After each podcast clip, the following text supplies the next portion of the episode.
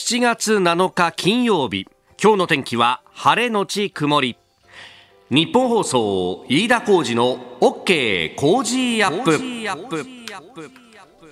朝6時を過ぎました。おはようございます。日本放送アナウンサーの飯田浩二です。おはようございます。日本放送アナウンサーの新業一華です。日本放送飯田浩二の OK 工事アップ。この後8時まで生放送です、えー、都心今日のお天気晴れのち曇りということですが織姫と彦星は会えそうかね？それがですね、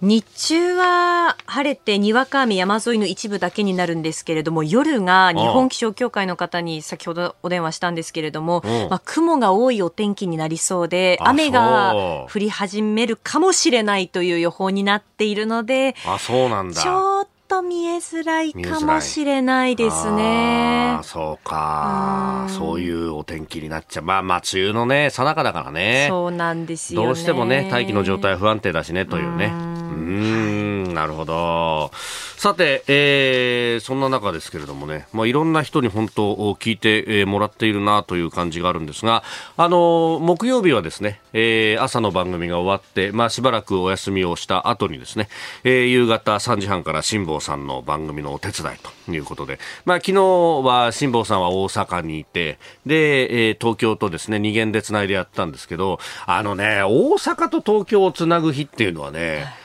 あの辛坊さん気楽なんだよね。気楽だからね、やたらと無茶ぶりをしてくるんだよ。昨日もね、本当にその、多分に漏れずという感じで、はいいや、やたらとね、もう無茶ぶりをこうしてきて、で、あの、それを聞いてくださってる方がですね、朝の番組にもメールをくださいました。えー、愛媛松山からサロンさんという方は松山で聞いてくださってるんだね。ありがとうございます。まあ、本当ネットの効果というか、なんというかね、えー、ラジコのタイエリアフリーとかで、ね、えー、結構日本全国、あるいはポッドキャストとかね、いろんなところを使いながら、あの、世界各地からメールやツイッターね、いただいて、本当にありがたい。そうですか。愛媛松山の公務員の方だそうですよ。いいよね。あそこもさ、路面電車に乗っていくと、その終点が温泉っていうさ、もう天国みたいなところだよな。あそこは本当なんか、あの、若い駆け出しの頃にさ、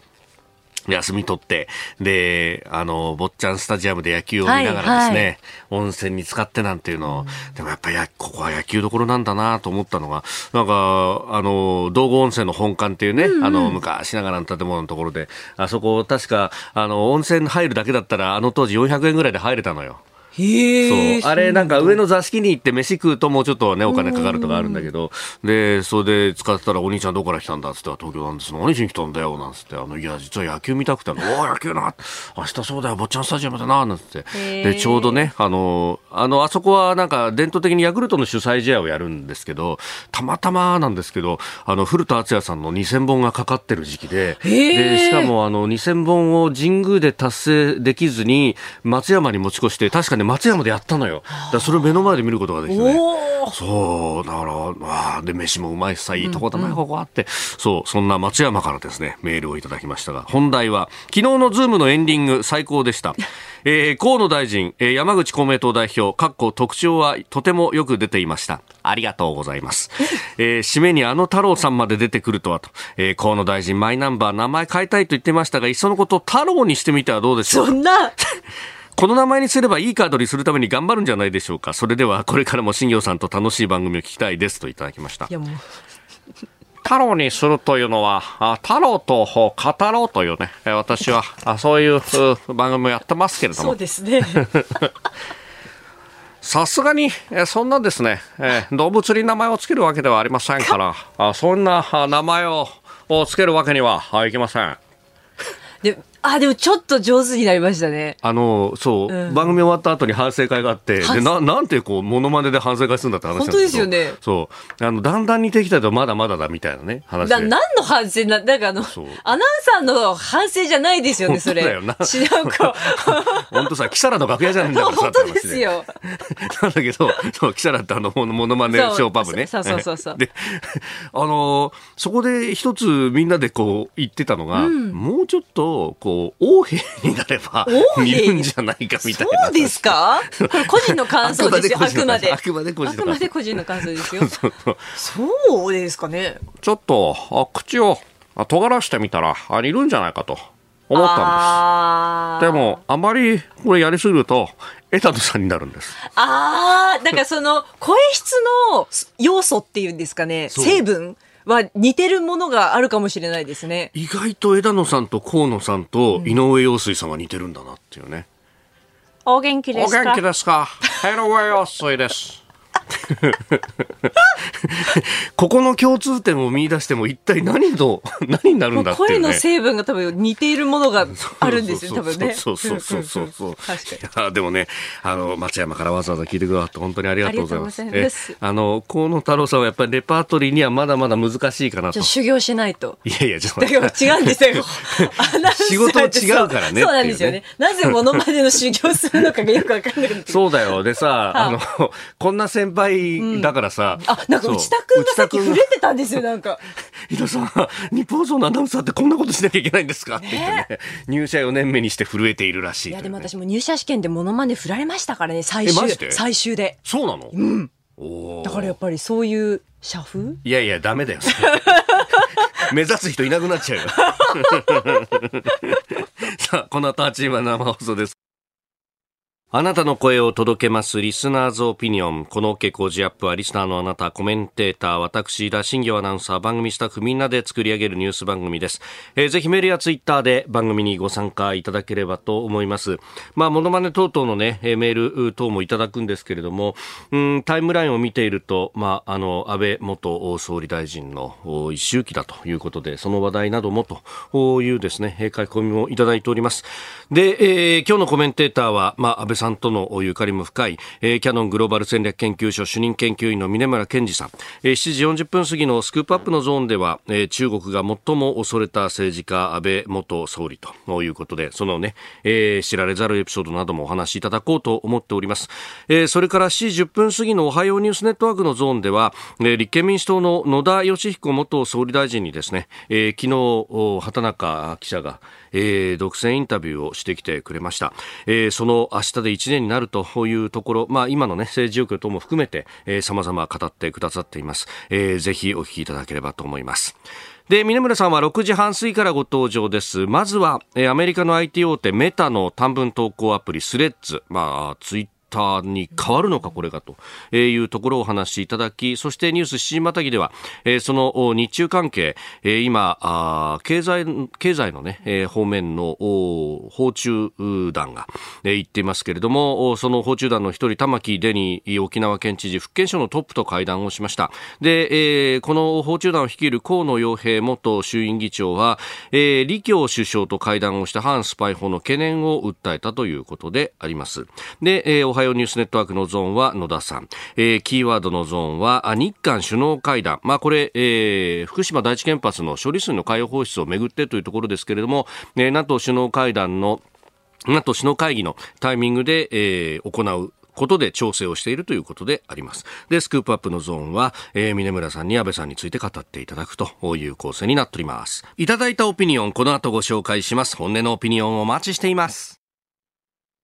ここが気になるのコーナーです。スタジオ長官各紙が入ってまいりました。えー、今日の紙面ざーっと見ますと、まああ、バラバラという感じであります。朝日新聞一面トップ、デジ庁に立ち入り検査へと、えー、というニュースが入ってきております。えー、マイナ問題管理に不備ということで、情報保護委員会が、えー、まあ、個人情報保護委員会か、がデジタル庁に立ち入り検査をする方針であることが分かったということであります。えー、リスク管理と対策ができていなかったとデジタル庁の責任を、まあ、マイナンバーに関してですね、重く見ていて、マイナンバー法に基づく行政指導も、えー、視野に検討を進めているということだそうです。うーん、まあね、法律に基づいて、まあ、やるということなんでしょうけれども、まあ、あの制度を直接所管する官庁に対してこういう行政指導があるとなると異例の措置だというふうに、え、朝日新聞一面で書いております。いやちょっとねこれこうなっちゃうと、となんか新しいことする、しようというようなね、そして、まあ、あの、行政の無病性ってもちろんあるんだけれども、まあ、ある意味、こう、ベータ版的なものをやりながら、こう、手直しするっていうのが、まあ、デジタルの世界などなどで、えー、言われてるところですけれども、そういうところまで萎縮しちゃうということになると、これは何かね、えー、本末転倒なような気もいたします。えー、それから、まあ、安倍さん亡くなって1年ということであります。まあ、これについて、えー、毎日新聞は、あ強行物語浸水の末というですね、えー、安倍元首相を銃撃した、えー、被告についての話、えー、一方で産経はあ銃撃1年インタビューということで、えー、岸田総理大臣のインタビューの模様というのを書いております。安倍氏功績継承結果出す岸田文雄首相65歳という、まあ、これは特集記事というところであります、えー、それから読売新聞は中国情報機器を国産化内部文書指示外資排除進めるという、まあ、オフィス関連機器だとか情報システムを国内企業の製品のみで、構成する国産化を2027年までに完了するよう内部文書で指示していることが分かったという記事であります。2027年というと今いる習近平国家主席のちょうど3期目が終わるところということで、まあ、そして、えー、ここら辺までにうん、台湾についての話であるとか、あるいは、あの、この間、ブリンケン、えー、アメリカ国務長官が行った時に、えー、習近平氏が話したとされる、地球は広いから、あアメリカと中国二つの対立、大陸が、あ二つの大国が並び立つことができるんだという、えー、かつてはですね、太平洋は広いから二つの国で分け合うことができるという太平洋分割論というのを言っていましたが、えー、もはや地球分割論というのを言い出したかというですね、まあ、その辺との、うん、経済的なまさに裏打ちという部分なのかというですね、えー、なかなか読ませる記事であります。で、えー、一方で、その気になる記事なんですけれども、その読売のですね、一面のその脇のところに、内閣改造9月前半軸にという、えー、記事が出ております。いや、あの、8月の末ぐらいに内閣改造があるんじゃないか、みたいな話っていうのは、それこそ雑誌だとかですね、いろんな新聞などで書いてましたけれども、うん、一面で9月前半軸にというのが書かれてきたというのは、おっという感じであります。あのまあ、マイナンバーカードのトラブル続出などで内閣支持率が、まあ、あ結低下傾向にあるということで、まあ、その刷新を図りたいというところであります。で、あの、なぜこの9月前半かというところですが、あの、日米韓の首脳会談が8月末にあると。で、7月は7月で NATO からの一旦帰ってきて、で、その後、えー、中東法、歴法等々があるというあたりで、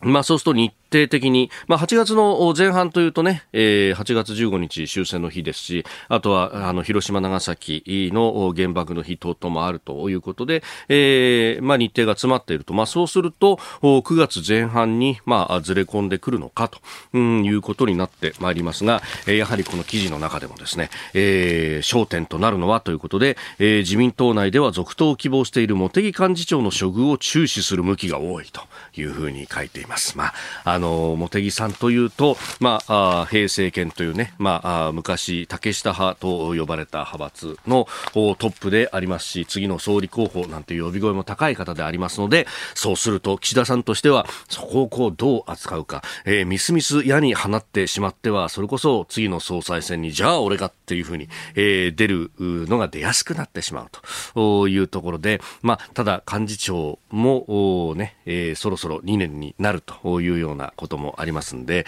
えー、任期の話だとか、あるいは、えー、このまま選挙に行くということになると、今度はね、えー、幹事長というと選挙を取り仕切るポジションですから、えー、ライバルがここでですね、実績を上げることに対してどう思うかとか、いろんなこう思惑が出てくる。いやー、今年の夏はまた暑くなりそうだなという感じでございます。ここが気になるでした。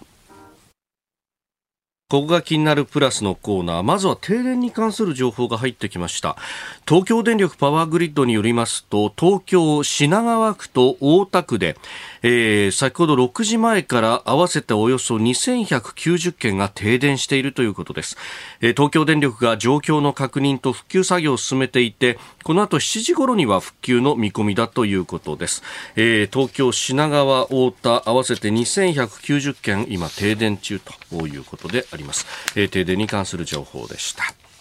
えー、さて、この時間からコメンテーターの方々ご登場です。今朝はキャノングローバル戦略研究所主任研究員、峰村健二さんです。おはようございます。おはようございます。よろしくお願いします。よろしくお願いします。えー、峰村さんとは6月25日日曜日の激論有楽町サミット以来ということありがとうございました。本当にすごかったですよね。もうあの冒頭、皆さん、あと、あの、私の知り合い来てもらったんですけども、はい、もうプロレスかと。プロレス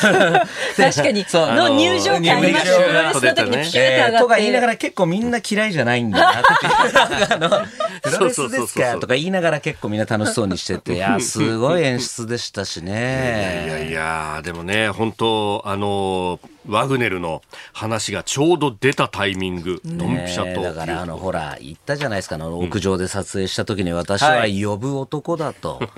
まさにね。告知をね。告知通り。ね、本当に。いや、本当前日に動いて、うわ、何起こるんだ、これ。世界市場が変わるんじゃないか、ね、私は何もあの関与してないですけども。よく陰謀論が出るぐらい私本当呼んでしまうんですよね。まあね、あれが、ちょうど、だから、プリゴジン氏が、あれ、取って返したぞみたいなね、タイミングでと。あれもだからこう、よくわかんない、ぐちゃぐちゃじゃなくて、なんか、まあ、ある意味こうすぐ収束してしまったから逆に何なんだっていう意味ではね、そうですね。非常に皆さん興味で、しかもね、小泉さんとかね、こうすごいロシアの専門家がね、東野先生もそうですいたの、えー、いらっしゃったので、すごい深まりましたよね、議論がね。でやっぱその流れっていうものを、じゃあ中国がどう見てるかっていうあたりっていうのは、峰村さんに詳しくお話をいただいて。そうですね、やっぱりあの時あの習近平氏は多分眠れなかったんじゃないかって話は、あるちょっと中国の、えー、関係者に聞いたらですね、そりゃそうだと。あのあの時はもう推測で言ったんですけど、やっぱり本当に一番もうどうなるんだっていうのをすごく気にしていた、中国としては気にしていたっていう話でしたね。だからあのモスクワのね、在モスクワの中国大使館なども声明とか、うん、アクションを起こすのがすごく遅かったというか、非常に慎重でした、ね、タイムラグが2日ぐらい実際ありましたよね。だから結局どういうことなんだっていうことで、はい、ロシアのあの外務次官もこう招いて説明をしたというところでしたけど、どうなってんだというもう焦りと怒りですよね。お前何やってんだっていうとこですよね。うんまあね、核兵器使わない、使うなっていうのは、こう、いいろいろなところで釘を刺してるって言いますけど、お前これで拡散しちゃったらどうすんだよみたいな。いや、そこはすごくあると思います。今だからなんでプーチンがこれだけ核使う使うっつってても使ってないのは、これやっぱり中国の圧力ですよね。そこやっぱり使って余計なことされてしまうと、自分のね、あのまさに台湾にも影響してきちゃうんで、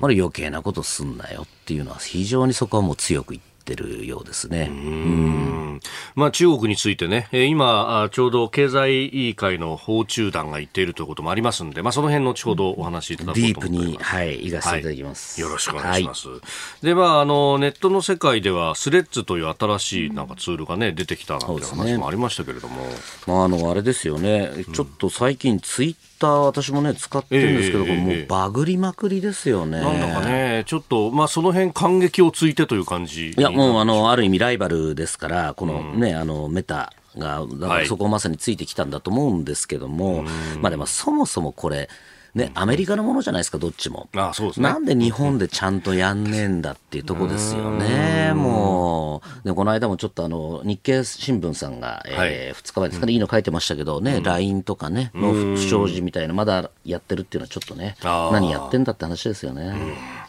えー、宮山さんには今日も8時までお付き合いいただきます。よろしくお願いします。よろしくお願いします。えー、では、この時間取り上げるニュースはこちらです。沖縄の玉城知事が福建省のトップと会談。習近平氏の琉球をめぐる発言も話題に。中国南部福建省福州市を訪問した沖縄県の玉城デニー知事は6日夜福建省トップの周蘇翼共産党委員会書記と会談しました。玉城氏によりますと周蘇翼氏は習近平国家主席が北京の資料館を視察した際の琉球をめぐる発言に言及。玉木氏は交流を続けていくことが大きな責任だと応じ双方が交流促進で一致したということです。福建省と琉球の長い歴史が今も続いていることを言葉にしたものだというふうに、まあ、言ったそうですが。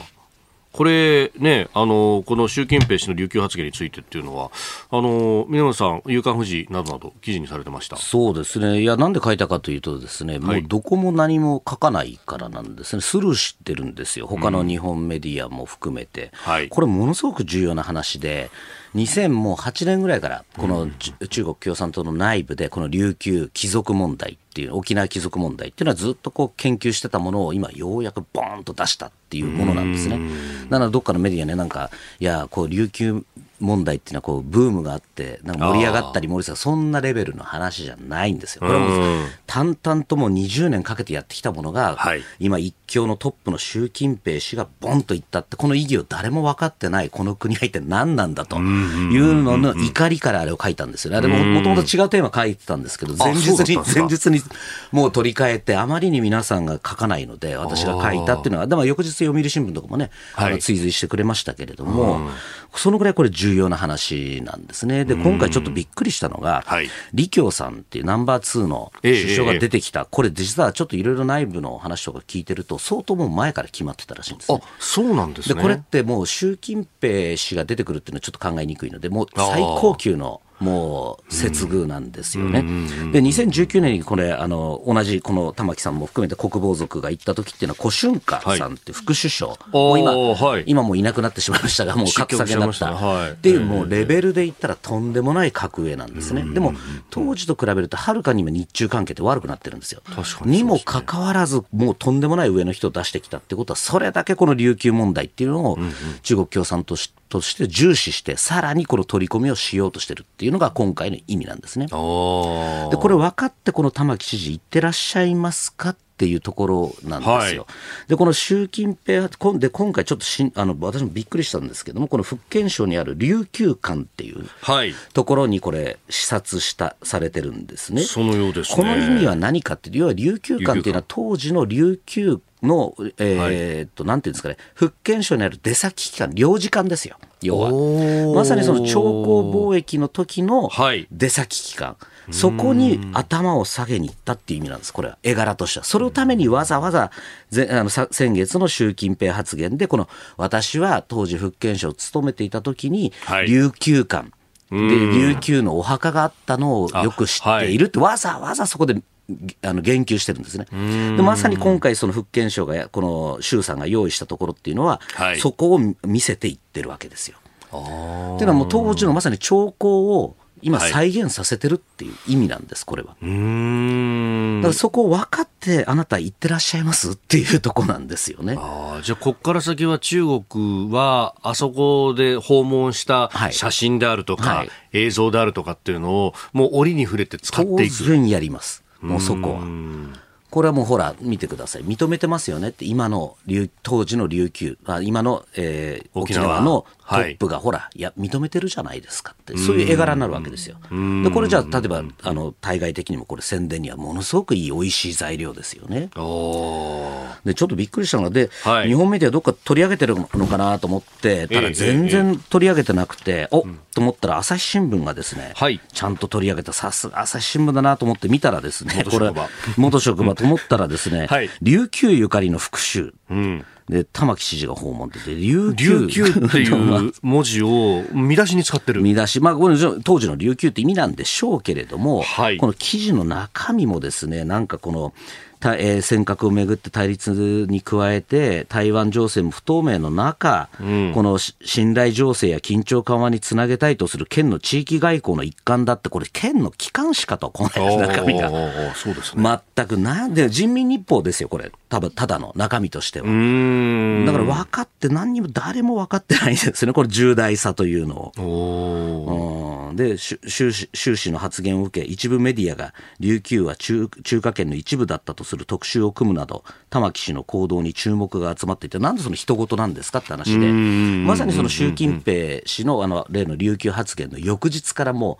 中国メディアが大キャンペーンをやってるんですね。で当当時の琉球の話と復,、はい。復習がこんなに歴史が深かったとか、ええもっと言うとあの、琉球処分ってありましたよね。あー明治政府が。え日本側がこの、はい。えっと、編入した、ええ。あれっていうのは実は軍事力をもってして強奪したんだみたいなことをこう中国メディアでキャンペーンバンバンやるわけですね。そこだ全然日本政府も反応してないですし、日本メディアもスルーしてるし、はい、で唯一書いてるなと思ったらこういう眠たい記事を書いてるっていうね。何を考えてるんだっていうもうなんか、もうなんか語るのももうなんか呆れるぐらい、ななんでこの危機感のなさというかですね、みんな不勉強これだから情報戦で一方的にやられてる一方的にやられてます。何も反論してないんですよ。で、これ私もし日本政府の例えば広報担当だったら、はい、もう当然何言ってんですか、この人。もうあの琉球、当然もう沖縄なんていうのは日本の、うん、もう揺るがないものですし、なんか変なこと言ってますねっていうキャンペーンをバンバンやんなきゃだめなんですよね、カウンター。国沖縄県であると。おっしゃる通りです。カウンターのそういう世論戦をやんなきゃいけない。えー、7時をまたいで続いてまいります。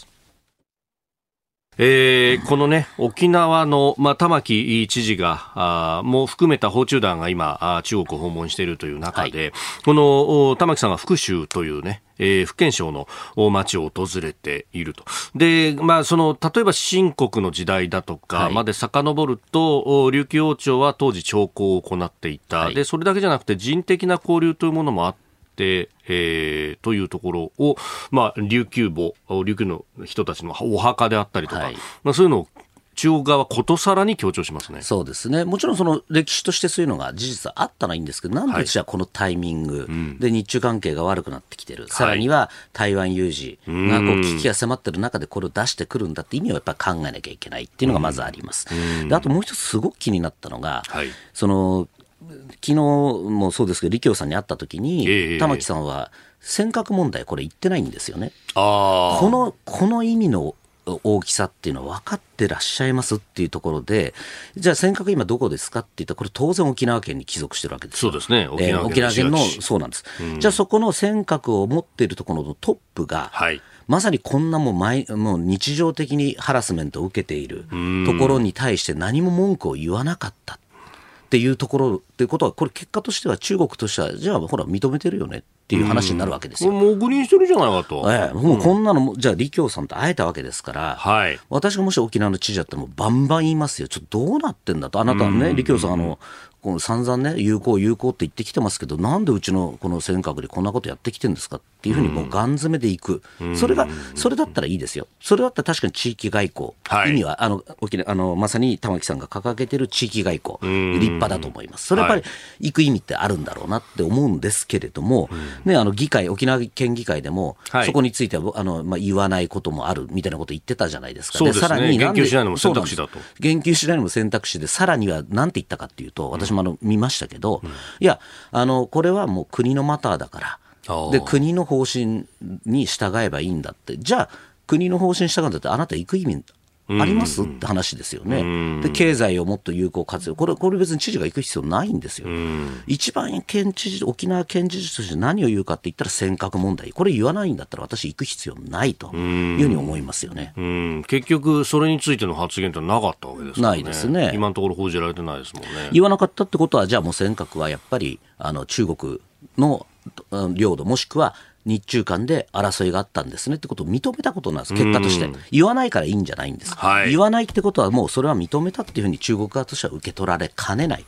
極めてこれ、もう深刻なというか、ですね。もう非常にこれも重、もうなんですかね、非常にもう重大な問題だと思いますね、まあ、中国側としては、その台湾有事などを見据えると、この沖縄にいる米軍だとか、うんうん、この辺をこう分断しておきたいっていうのがあるわけですよね。そういうことですね。まさにもう揺さぶり、はいこれ統一戦線工作っていうんですけども、まさにこの日本の内部を分断させる。っていう意味では非常にこれはもう巧みにやってきてますし、例えば中国メディアなんかだと、この間あの玉城知事があの防衛省にあの申し入れに行った時に3分間であのあしらわれたみたいなこうなんか沖縄の地元紙が書いてるやつをことさらそこをフォームアップしていくんですね。ほら見ろと。こんな日本、ね、沖縄の県知事はいじめられてるんだって中国メディアでそれキャンペーンをやってくるわけですね。こういうところでどんどんどんどんこう、なんですかね、こう分断作戦をしていると。まあ、あとそれに乗っかっちゃってる。それが地域外交なんですかっていう話ですよね。だからあの沖縄、定期的にその沖縄独立論とかそういうのがこう出てきたりなんかすると、まあ、かつて私、中今ああ前前知事ですね、はい、元知事にインタビューをしたときには、いや、こういうのは、まあ、昔はね、こう、酒飲み話の中で出てくるようなものだったけれども、ということを言っていましたけれども、今はかなりそれ危機感を持って受け止められているあると思いますね。あの、中山知事は、はい、あの、もともとあの、久米36世って、まあ、まさにその、中国、福建省にこうルーツを持た持たれてる方ですけれども、えー、あの方はよく分かってらっしゃったわけですね、そのことを。今ちょっと玉木さんのこのやり方を見てると、そこ分かってやってるのか。ってまあ、もしこれ分かってやってるんだったら、何なんですかって話ですよね。まあ、向こうの情報戦に加担しちゃってるじゃないか本当にそういうことですよね。まあ、非常に重要な問題だと思いますし、このまあ今回特にその行く意味、あのまさにこの国防族が行く意味っていうのは、まさにこの反スパイ法が、はい、改正反スパイ法ができたタイミングなわけじゃないですか。で、ここに対して何なんですかと、あなた有効有効って言ってますけれども、それで反スパイ法みたいなのこのもっとアップグレードしちゃってますよねでそもそもあの製薬会社、日本の製薬会社の幹部が今まだ拘束されたままになってますよね。どうなってんですかと。そのまず貿易の前にそういう日本の駐在員も含めたこの身の安全をしっかりやってくれって、この李強さん、ナンバー2に対してガン詰めでこれも行かなきゃいけない話なんですよね。まあ、どうもあの、ね、あの河野、ねえー、洋平氏は、とりあえずこれを話題には出したって話話題には出してますけども、その同行筋の話として聞こえてきてるのは、その王さんっていう商務部長がいるんですけども、そこに対しては、えー、反スパイ法っていうのはね、これ非常にまあ、あの不安の払拭を切に願うみたいな、これも、いや、切に願うんじゃなくて、抗議をしなきゃいけないんですよ、こういうのは。強く。もうだったらこんな貿易なんかできませんよねぐらいの勢いで言わなきゃいけないっていうぐらい、そのぐらいの重大な話ですよね。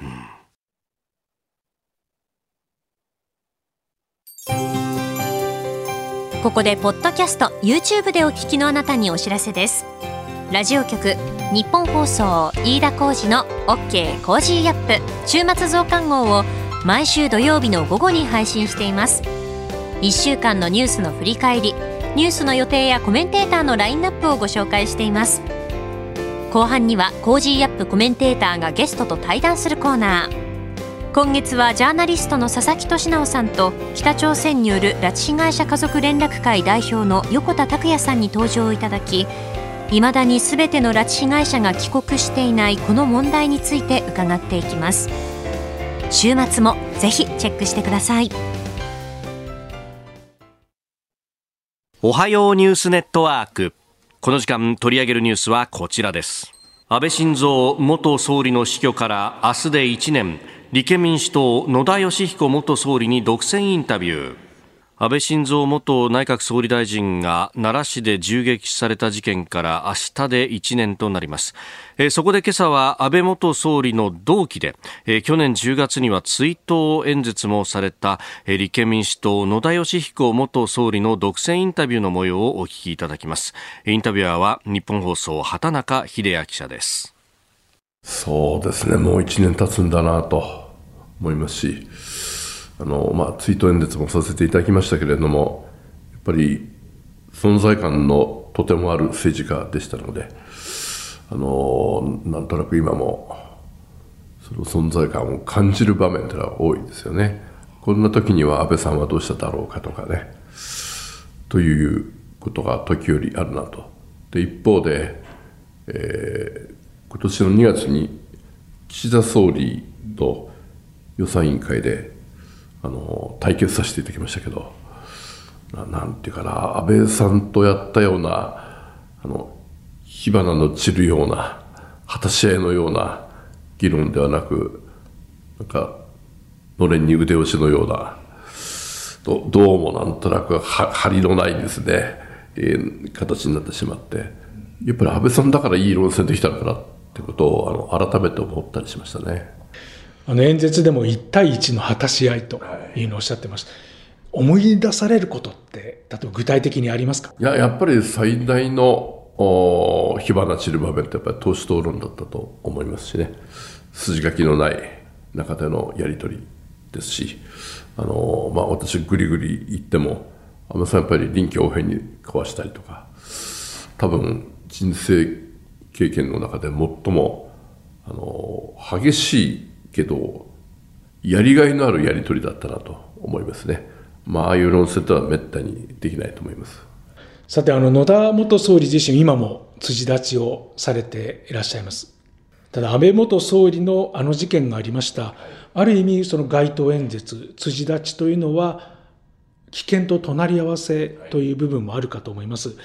何かこう、有権者の反応が、あの事件の後、何か変わったりしましたでしょうか？何か肌で感じることありますか？気をつけてくださいねと、あの、心配をされて声をかけていただく方はいらっしゃいますよね。あの私の場合は SP をついてないもんですから。うん、まあ、でも、政治のやっぱり原点がやっぱり街頭に立って、熱を伝えることだと思いますので、それができなくなったら民主主義が後退すると思いますんで、追悼演説でも、やっぱりひるひるむな、臆するなと、議員の皆さんに訴えかけたんで、自分が辞めるわけにいかないなと思ってましてね。あの、まあ、リスクはまあ間違いなく高まってると思うし、岸田さんも襲撃をされたわけですので、あの緊張感を持ちながらも、でもまあしっかりと続けていきたいというふうに思います。今、天井にいる安倍元総理に何か声をかけるとしたら何でしょうか？そうですね。無念だったろうと思うんです。あの、私も今年になってあの近鉄の駅前の現場お尋ねしましたけどその無念さがひしひしと伝わってきましたねやっぱり現場ね。だけども、まあ、そうは言ってもやっぱりここは心安らかにあの後輩たちの動きを温かく見守ってほしいなというふうに思います。党首討論が、まあ、まさに魂と魂のぶつかり合い。だったわけですけど最近あまりないですねそうなんですよ。ないんですよ。これ2、3年ないですね。はい、いや、やるべきだと思うんですね。で、私はですね、あの意味というのはね、やっぱり一致点を見出すための討論だと思うんです。あの、喧嘩別れじゃなくて、お互いのね、技術や腕前見せる場じゃないんですよ。あの、やっぱり政府のトップ、与党のトップと野党のトップが意見交換して、平場では見出せない答えをあの討論を通じてトップが道筋つけるっていうところに意味があるんじゃないですか。で、それはもっとやった方がいいですよね。なんでやらないんでしょうかね。わかりませんね。いや、もっとだから野党も要求すべきだと思うし、やり方工夫があると思うんですよ。野党多すぎちゃうからね。時間が短いとか言いますけど、それは何回かに分けてお互い融通し合ったりとか、やりようがあると思いますし、少なくともやっぱり本当は1週間に1回ぐらいやったら相当面白い議論になると思うんですよね。ゼロはないですよね。本当ですね。ねうん、いや、もう一番今必要な政治改革だと思いますね。予算委員会はやっぱり野党の側が一方的に聞くだけじゃないですか。党首討論というのは、与党の側からの切り返しもあるし、だから面白い議論になるんですよね。それはやるべきだと思いますね。大議士にとって安倍元総理というのはどういう存在だいや、まだ一言では言えませんね。あの、悔しい思いもいっぱいしましたからね。えー、一方でだ、だけど、やっぱり同じ政治家として、えー、しかも、内閣総理大臣という伊藤博文以来64人しか経験したことのない重圧と孤独を共に味わったことがあるという意味での、やっぱりシンパシーとやっぱどっかにあるんだと思いますね。だから憎たらしいけれど親近感があるという、なんか複雑な感情ですよ。えー立憲民主党野田佳彦元総理の独占インタビューの模様をお聞きいただきました何か本当に中身の詰まったというかですね、いろいろ考えさせられる素晴らしいインタビューだったな本当にもう今私もメモを取りましたけれども、はい、本当に素晴らしい。やっぱりこのなんていうんですかね、本当に国のことを考えて、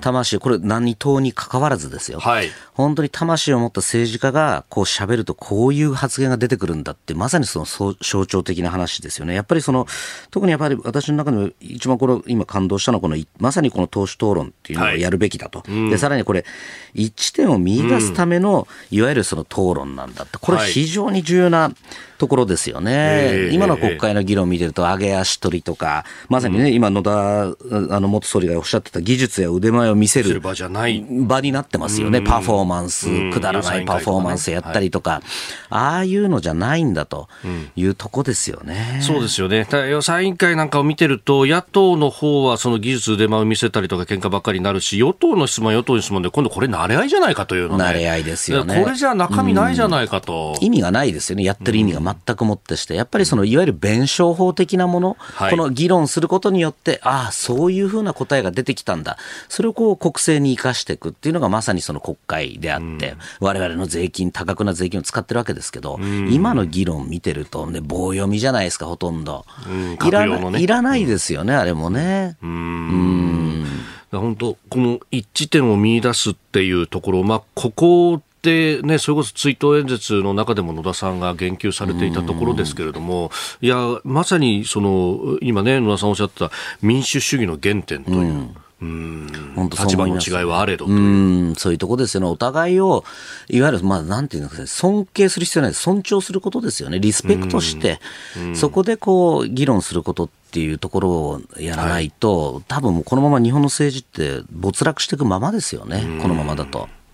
で一方で、あの畑中記者が聞いてましたけれども、そんな中でも野田さんという人はいまだに朝、追立ちをして、自分自分の選挙区のところでビラを配ってと、えー、政策を訴えてと、こういうことをやっている、このこう、ね、危険だっていうところも肌で感じながらでも、やらなきゃいけないんだと。そうですね。まさにこの国民とのこのこの対話っていうのが大事なんだっていうね、非常に本当に野田さんってこう、な信念があるというか、もう筋が通ってらっしゃいますよね、そういうところがね。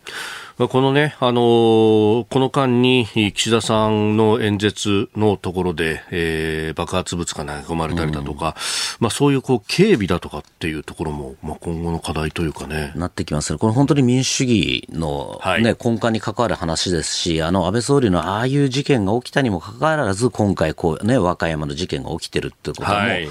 もちろんあれ結果往来ですよ。あれね、映像を見たって、たまたまこれ岸田総理になら、あの、被害がなかっただけの話で、はい、非常に危ない話だし、何を言って学んでるんだっていうとこですよね。だから特に本当にあの、ま、まさにこの、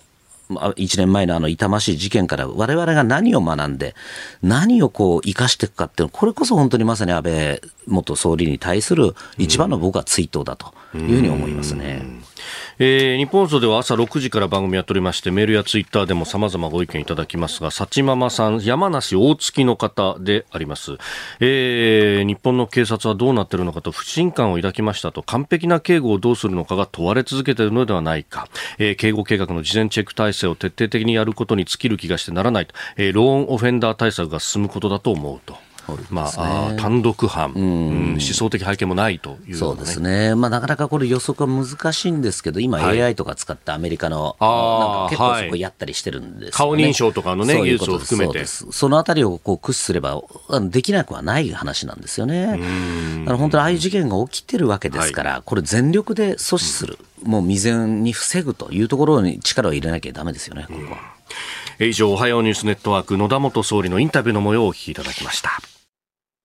そして来週のコメンテーターの皆さん、10日月曜日、ジャーナリスト須田慎一郎さん、11日火曜日、地政学戦略学者奥山正史さん、12日水曜日、数量政策学者高橋洋一さん、13日木曜日、二松学者大学国際政治経済学部准教授、郷六剛さん、14日金曜日は外交評論家内閣官房参与、三宅邦彦さんです。ポッドキャスト、YouTube、ラジコタイムフリーでもチェックをお願いいたします。そして同じく、ポッドキャストで配信しているプログラム、日本放送報道記者レポート2023のお知らせです。報道記者が日々取材した情報をお送りするポッドキャスト。毎週木曜日の午後に更新しています。今週のテーマは、日本の温泉文化、ユネスコ無形文化遺産への道。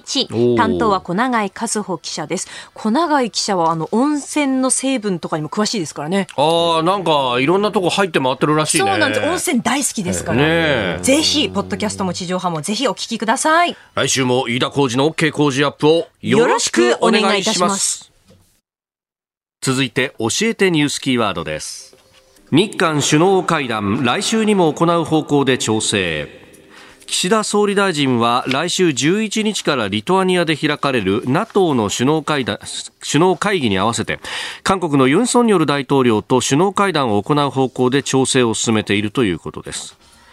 まあ、福島第一原発の処理水海洋放出についてがメインテーマだと言われております、うん、そうですね、これは非常に重要な私は会談だというふうに思ってます。うん、でこの実はですね処理水の問題って、はい。ええ、なんとなく中国が日本にこう攻めてるみたいなイメージしかないと思うんですが。核汚染水とか言ってますからね、ね。ね。えー、これ実はですね、うんうんうん、巧みに韓国、特にユン政権に対するこのダメージを与えている方が私は大きいと。あそっちの方が大きい、はい、ダメージを与える。はい、というのはですね、実はこの、このこの間のユン政権の、まあ、あのちょっと幹部の一人とちょっと意見交換したんですけど、今、本当、国会で今、火だるまになってるらしいんですね、ユンさん、ユン政権が。野党が結構。野党がもうほとんどもうすごい勢いで、もう何やってんだと、で科学的にやろうってユンさんのところは言ってても、えー、野党がもうとにかくバカバカにこう、もう。批判してきてると。それこそね、太平洋、日本の下水じゃないんだ下水じゃないんだとか、もう感情的に、うん、これはまさに売国度だみたいなことをやってやってる。うん、反対しないユン政権は何なんだと。なそうなんですよね。で、ここに今、火だるまになってる状況なわけですね。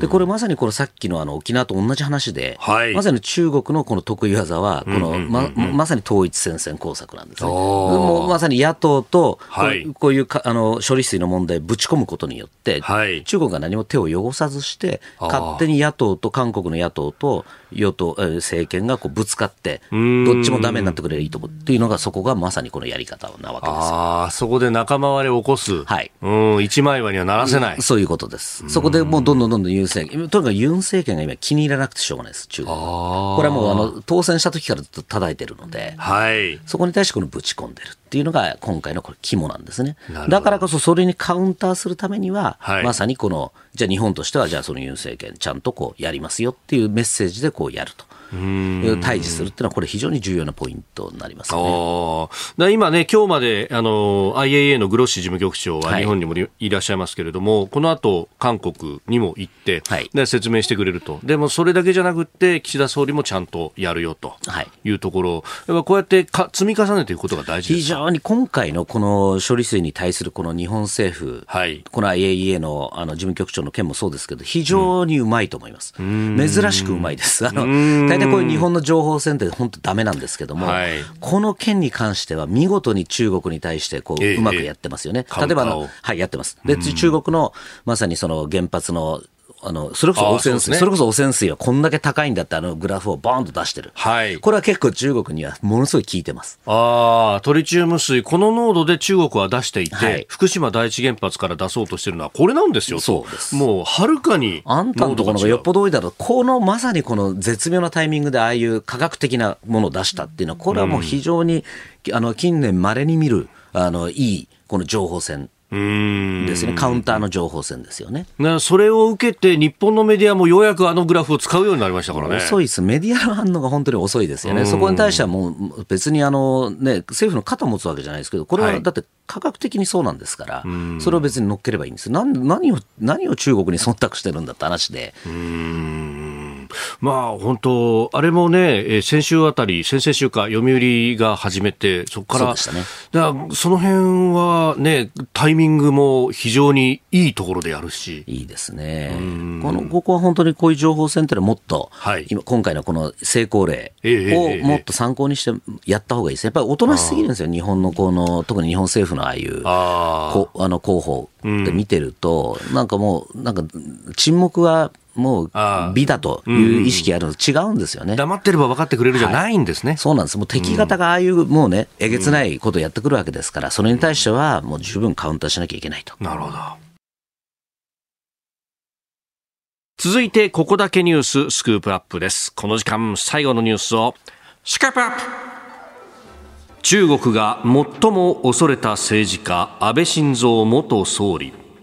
明日で安倍晋三元内閣総理大臣の一周期となりますがこの時間は日本の外交の最大の課題ともいえる対中外交にフォーカスしていわゆる安倍外交を振り返ります。まあ、月刊誌はさまざま特集をしておりますがその中で峰村さんウィルに、えー、寄稿されています。まさにこの中国が最も恐れた政治家というそうですね。あの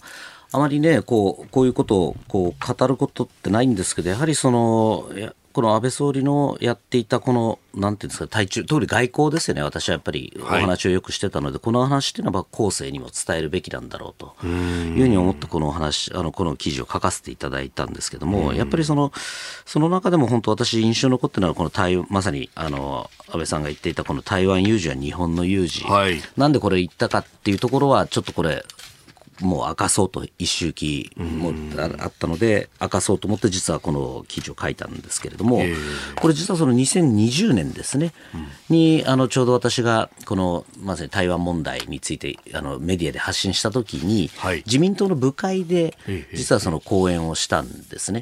でその反のなんかあの安倍さん聞いたらしくてですね、はい、皆さん悪いけどちょっと僕にもその資料もらえるって言われて。でその資料資料を持ちはいどうぞって言ってこれであれなんでよかったらご説明しますよって言って。それこそ1時間半ぐらいですかね説明をさせていただいたんですよね。でその中でこう例えばこういう中国はこういうことやってくるんだ。例えばその内部文書とかでこうミサイルを米軍基地とか自衛隊に先制攻撃するっていうのもあるんですよなんて話をしたら全部そここうバーッとメモを取ったりこう線を引いたりとかされててでぼそっとしばらく考えて、これってやっぱり台湾有事って日本の有事じゃないの？おっしゃったんですね。いやまさにおっしゃる通りですと。いう話を当時その2020年にしたんですね。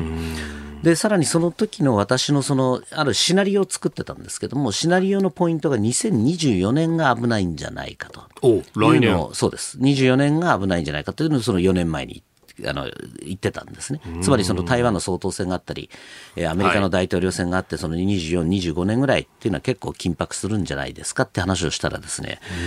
その安倍さん、ずっとその2024年のところでくるくるくるくるっとこう周りをこうつけてたんですよ。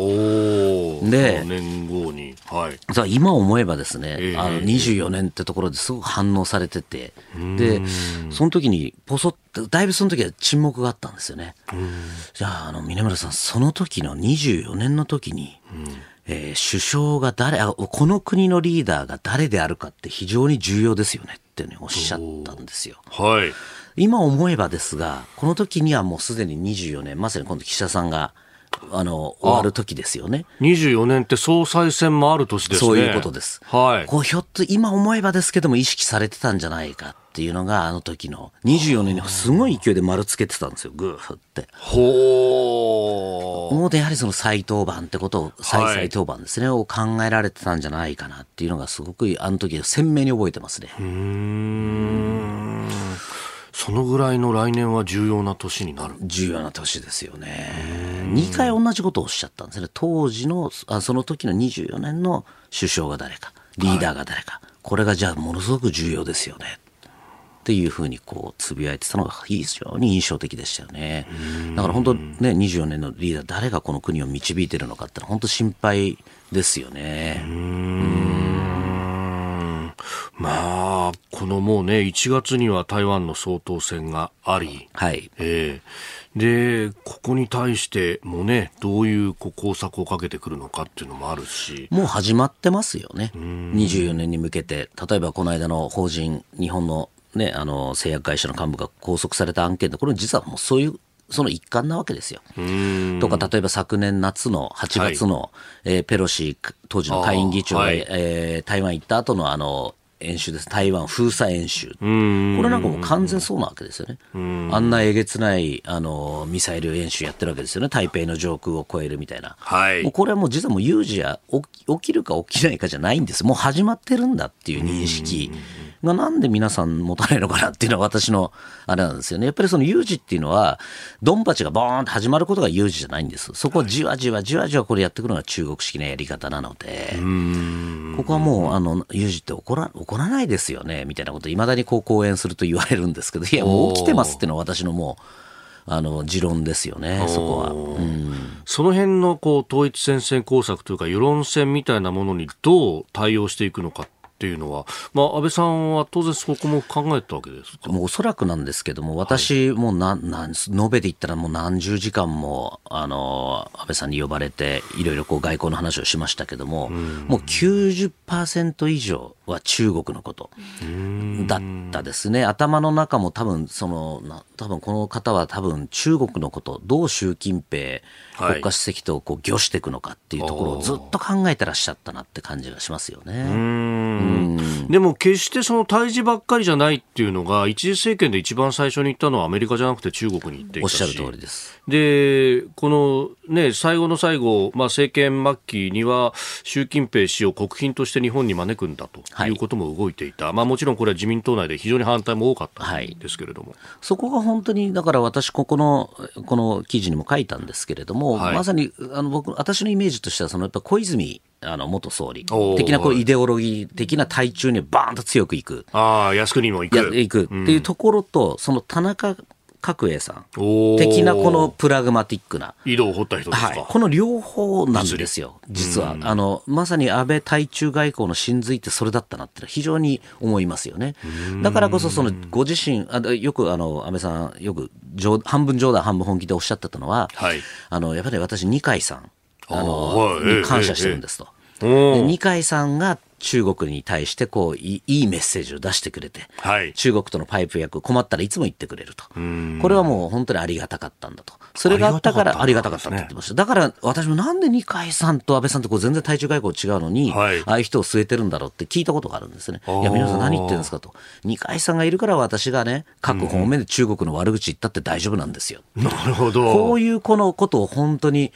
普通にできてしまうっていうこういう本当の両面を持ってらっしゃったっていうのはこれも私びっくりしましたもんね。話を聞いて。ねその二階さんとの関係も戦略的合計関係というふうにね、はい、言われたりとか。そうですね。あとあの1対1路のあのサミットにも、あ、はい、のね、幹部、高官、政府高官、確かあの時今井さんですね。そうですね。はい、今井、えっと、秘書官。政務秘書官。を送って、しかも新書携えていきましたね。携えていってるわけですよね。あれか、あそこから急にこう習近平氏の態度がやっぱり変わったって言ってましたよね。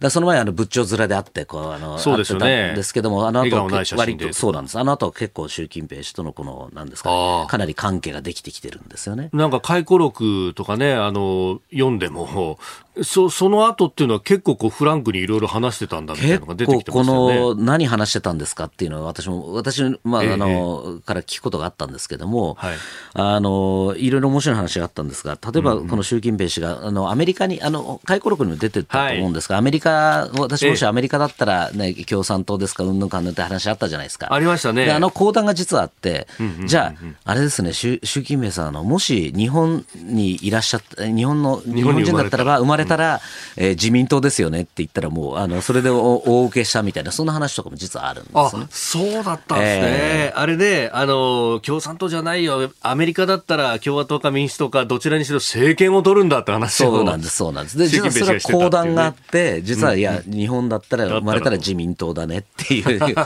ところがあったりとかそういうようなこう関係を作れたっていうところですよね。決してだから角突き合わせてばっかりじゃなくてそうやって懐に入るっていうのを、はい、習近平氏相手にもやってたんです、ね、そういうことです。だから多分喧嘩するなら誰もできるわけですよ。で、でもあの中国のこうひざまずくだけ、こんなも誰でもできるわけですよ。じゃなくてこれ両方ややること。だからこのまさに強靭理論っていうマットマンセオリーっていうんですけども、これをまさに私はこの安倍外交の真髄。あまあ、これマットマンセオリーっていう要するになんていうんですか、ちょっとこうバカなふりをする。で何する何するかわからない。もともとあれですよね、ニクソン政権が対総の関係性で、こいつひょっとしたら核使うかもしれないぞみたいなところおっしゃる通りです。だからすごく私、ニクソンさんとこの安倍さんとか被るんですよね。はい、今日は、まあ、いわゆる保守党であって、はい、ガリガリなんだけれども、このプラめちゃくちゃプラグマティックっていう、このアプローチ。だから私、このマットマンセオリー、この記事にもマットマンセオリーが実は安倍外交の真髄だったんじゃないかっていうのを書いた。なるほど、ね、そうか、それがニクソン氏の場合はキッシンジャー訪中になり、はい、そしてね、中国を、まあ、アメリカ側に引き込むと。そういうことです。だから最初カウンターパンチでバンバンバンバン中国、なふざけんなってこの何やったんだってこう強硬でやっときながら、はい、こうまさに揺さぶりですよね。こうやるっていう、このやり方、外交のし、やっぱり私、外交の真髄ってそこだと思うんですね。そこをうまくどう駆け引きするのかっていうところで、相手を揺さぶる。っていうところを本当に地でやってらっしゃったなっていうふうに思いますよね。で岸田さんはそこの先安倍外交の継承とかそういうのどうなんですか？あの結構そこは安倍さん自体も岸田さんの外交自体評価されてて、やっぱりその私の安倍外交の4年、えーえー、10ヶ月でしたっけ、はい、をずっと支えていたのは岸田さんだっていうのはよくおっしゃってましたよね。外務大臣をね。はい、外務大臣として。政権発足当初からやってらっしゃいました。はい、そこはすごく評価された。例えばなんか、この私の安倍さんから聞いた話ですけど、岸田さんって結構頑固な、岸田さん頑固なんだよねっていうふうにおっしゃってて、カウンターパートの当時の大きい外務大臣と、はい、中国外務大臣時間が何時間かオーバーして4時間とか5時間もうひたすらもうお互い罵り合って喧嘩したなんか怒鳴り合ってたって話らしいです。ね私もそれは安倍さんから聞いて初めてそれ聞いて外務省の人に確認したらいやそうなんですよ。すごかったらしいです。同席した人の話を聞くとですね。本当におらお前ふざけんなみたいなことを結構やってたらしいっていう話なので。でも中国の人ってそこまでこう本音でぶつかり合うみたいなものをかえって評価したりする評価しますあのそこでもヘラヘラヘラヘラしてね、はい、あの愛想笑いこれも最悪です。じゃなくてやっぱやるときはもうバシッてやる。もう腹割って、私なんか本当そればっかやってましたから、それこそもう中国の政府の高官と殴り合いになりそうなぐらいにもう、もうや、喧嘩したり。でも、だけどその後も最後はもう、もう、それこそ男同士抱き合ってですね、みたいな、そんなことをやるっていう、やっぱそういう本当にさっきの野田あの元総理の話じゃないですけど、魂のぶつかり合いなわけですよ、はい、取材もそうだし、外交もそうなんですけども、ん。なんかそういう気迫がね、何なのかな、足りないなって思いますよね。えー、中国が最も恐れた政治家、安倍晋三元総理、今日のスクープアップでした。あなたと一緒に作る朝のニュース番組、飯田浩司の OK Cozy up。ニッポン放送の放送エリア外でお聞きのあなたそして海外でお聞きのあなた。今朝もポッドキャスト YouTube でご愛聴いただきましてありがとうございました。飯田浩司の OK Cozy up。東京有楽町ニッポン放送で月曜日から金曜日朝6時から8時まで生放送でお送りしています。番組ホームページでは登場いただくコメンテーターのラインナップや放送内容の原稿化された記事など情報盛りだくさんです。また公式ツイッターでは平日は毎日最新情報を配信中。ぜひチェックしてみてください。そしてもう一つ飯田浩二アナウンサーが「夕刊富士」で毎週火曜日に連載中。飯田浩二の「そこまで言うか」こちらもぜひご覧になってください。忙しい朝そして移動中ニュースを少し深く知りたい時ぜひ AM、FM、ラジコはもちろん日本放送のポッドキャスト YouTube でお楽しみください。